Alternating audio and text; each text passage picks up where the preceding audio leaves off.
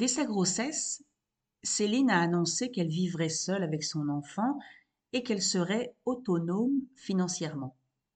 C'était un point d'honneur pour elle. Donc oui, Céline travaille beaucoup. Elle a travaillé aussi à développer sa carrière pour être sûre de pouvoir élever son fils, s'occuper de lui, sans demander de l'argent à qui que ce soit. Mais son féminisme ne se limite pas à ça.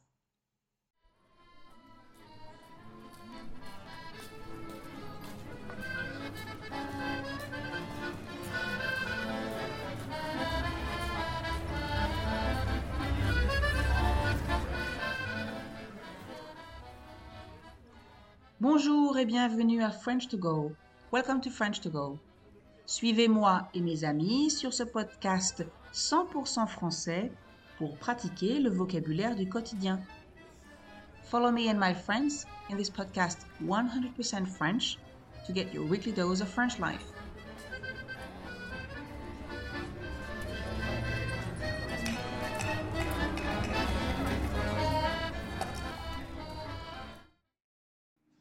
Cet épisode est inspiré de Céline, ma copine de Bordeaux. Pourquoi? Parce que, à l'occasion du 8 mars, j'ai voulu faire un épisode sur la journée des droits de la femme. Et quand je pense à ce sujet, la première personne de mon entourage qui me vient à l'esprit, à laquelle je pense, alors mon entourage, ça veut dire les gens qui sont autour de moi, mes amis, ma famille, mes collègues, etc. Donc, la première personne à laquelle je pense, c'est Céline. Elle ne sera peut-être pas contente que je dise ça, mais pour moi, c'est la féministe par excellence.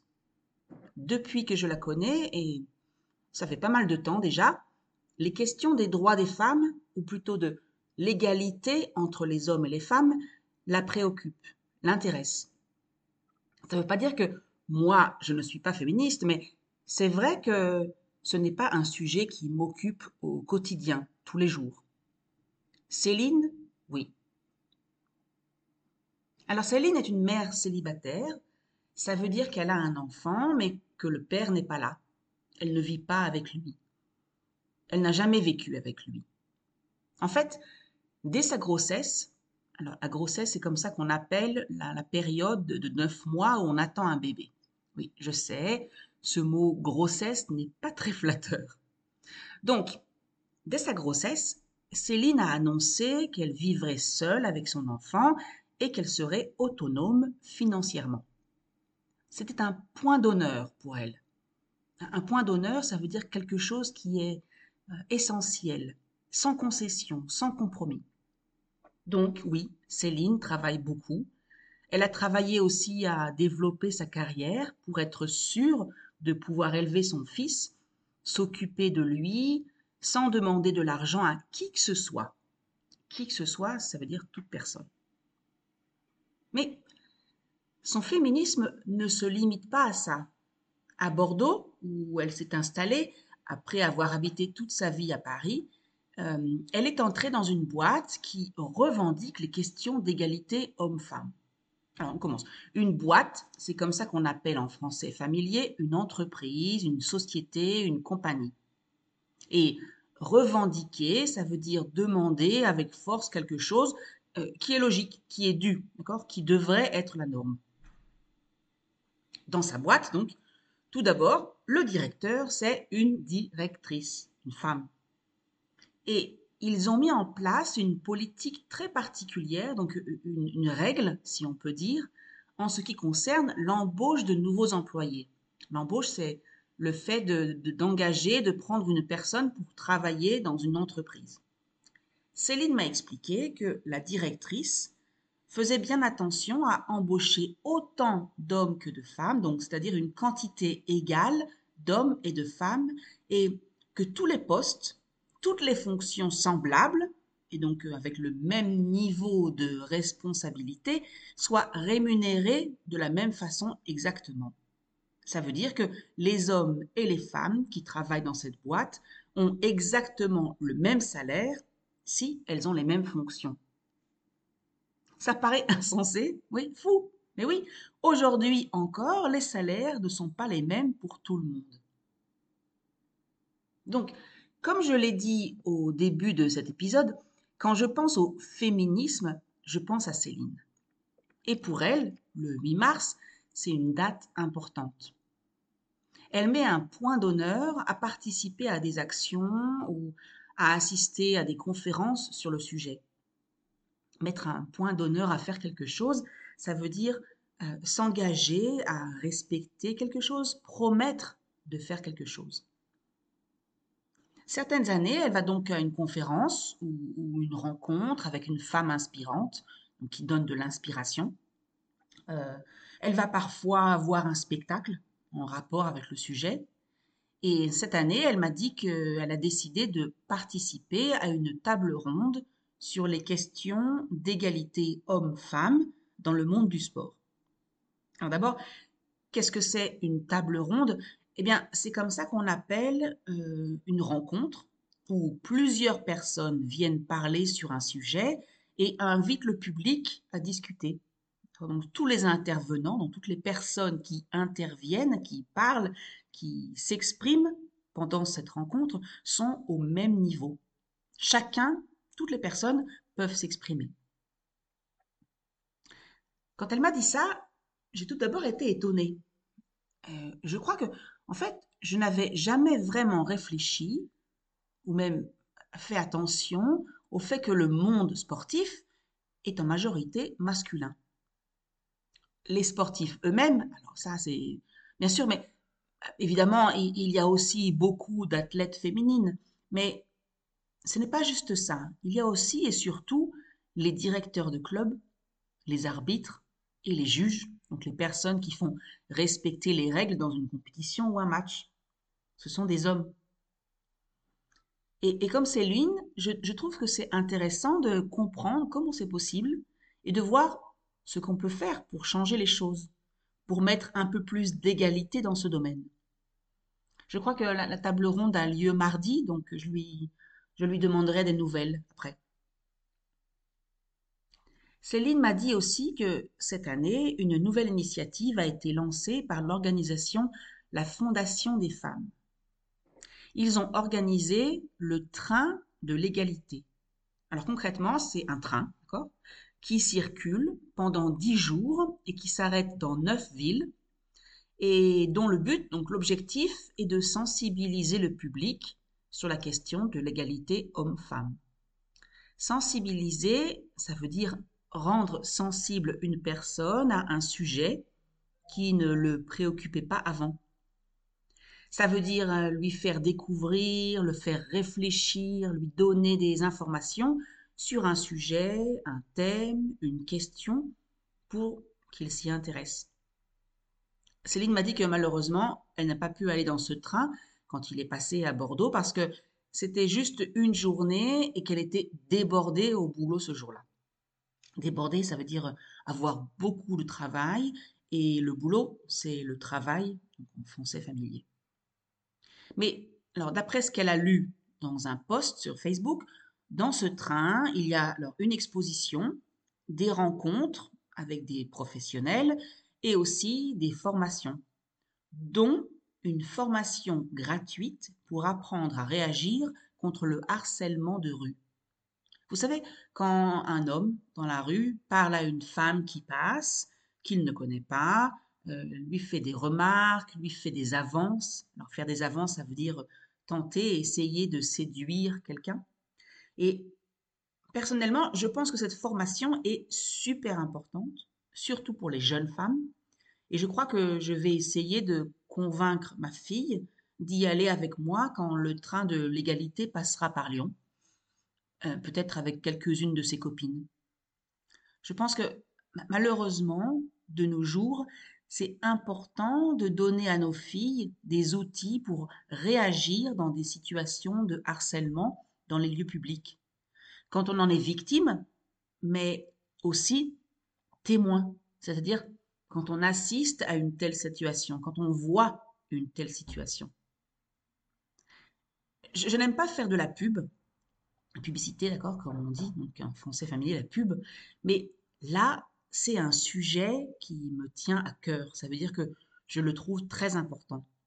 Donc, si ça vous intéresse, si vous voulez en savoir plus, allez faire un tour sur le site internet de Stand Up ou au moins regardez leurs vidéos sur YouTube sur quelques gestes très simples à faire quand on est témoin de harcèlement de rue. Je vous mets les liens dans le descriptif de l'épisode. Pour changer de sujet, revenir à quelque chose d'un peu plus léger, d'un peu plus ah, positif, je vais vous donner le mot, ou plutôt les mots, qui mettent Céline en rage, qui l'énervent, mais alors vraiment. Offre spéciale. Vous ne voyez pas de quoi je parle? Eh bien, toutes ces réductions, ces promotions, ces publicités pour offrir un cadeau à sa partenaire, sa femme, son amoureuse, le jour de la femme. Donc les moins 20% sur les bijoux, les moins 25% sur les soins beauté, euh, une eau de toilette offerte à toutes les femmes qui achètent du maquillage. Bref, on croirait à un remake, donc une copie de la Saint-Valentin trois semaines après. Et alors, s'il y a bien une chose qui met Céline en colère, c'est ça. Déjà, le fait qu'on ait besoin d'une journée par an pour parler des questions d'égalité homme-femme et, de la façon dont les femmes sont traitées, ça l'énerve. Pour elle, il faudrait en parler tout le temps. Pas réserver la discussion et la sensibilisation à une seule journée dans l'année. Exactement comme ce que je disais sur la Saint-Valentin. Pourquoi fêter un jour par an l'amour qu'on ressent pour quelqu'un Il faut le montrer tous les jours, tout le temps. Mais alors pour Céline, les promotions, les, offres spéciales Journée de la femme, là, c'est le pompon. Alors, c'est le pompon, c'est une expression populaire pour dire que c'est le comble, c'est la goutte d'eau qui fait déborder le vase. Céline déteste ça. Et au fond d'elle, elle n'a pas tort. Faire un cadeau à une femme ce jour-là, c'est quand même très hypocrite. Comme si un collier, des boucles d'oreilles, un bouquet de fleurs, du parfum pouvaient réparer le fait que tous les jours de l'année, tous les autres jours de l'année, et, celui-là aussi d'ailleurs, elle gagne moins qu'un homme, elle fait la grande majorité des tâches ménagères, elle est discriminée et elle est parfois battue. Alors, cet épisode est bientôt fini et il est important de mettre les points sur les i. Alors, mettre les points sur les i, ça veut dire apporter des explications, des éclaircissements, des précisions. Le 8 mars, on ne fête pas la femme, d'accord? Cette journée dont, dont, la militante allemande Clara Zetkin est à l'origine et qui est célébrée en France depuis 1982 s'appelle la Journée internationale des droits de la femme. Le but, c'est de montrer à tous la situation des femmes en France et partout dans le monde. Et comme je viens de le dire, cette situation est loin d'être acceptable. Elle est loin d'être idéale, même s'il y a eu de nombreuses améliorations. Je parle d'améliorations comme euh, euh, plus d'égalité de salaire, plus de partage des tâches à la maison entre les pères et les mères, plus de sensibilisation au harcèlement. Mais je parle ici d'amélioration dans le monde occidental. Je n'ose même pas vous parler d'autres pays où la femme n'existe même pas. C'est vrai, en France, on a de la chance. Il existe un ministère chargé de l'égalité entre les femmes et les hommes. On ne peut pas en dire autant de beaucoup d'autres pays. En France, beaucoup de lois ont été votées au cours des 50 dernières années pour améliorer la situation des femmes. il reste encore des choses à faire, euh, aussi et surtout en ce qui concerne les mentalités. Je vais vous donner quelques chiffres pour faire finir cet épisode et je m'excuse d'avance si ces chiffres vous attristent, ça veut dire vous rendre triste, mais c'est la réalité, la triste réalité. En 2020, 102 femmes ont été tuées par leur partenaire ou ex-partenaire en France. Une femme sur deux a déjà vécu une situation de sexisme ou de harcèlement sexuel au travail en France. Même s'ils ont baissé, il existe encore entre 12 et 17% de différence de salaire entre les femmes et les hommes. Je parlais du monde du sport, eh bien, les joueuses de basket gagnent trois fois moins d'argent que les basketteurs hommes et les joueuses de foot 37 fois moins. Bon, je vais m'arrêter là. Je vous promets un épisode avec un peu plus d'humour la semaine prochaine. Et en attendant, je vous invite à lire un article ou à regarder une vidéo sur la situation des femmes dans votre pays.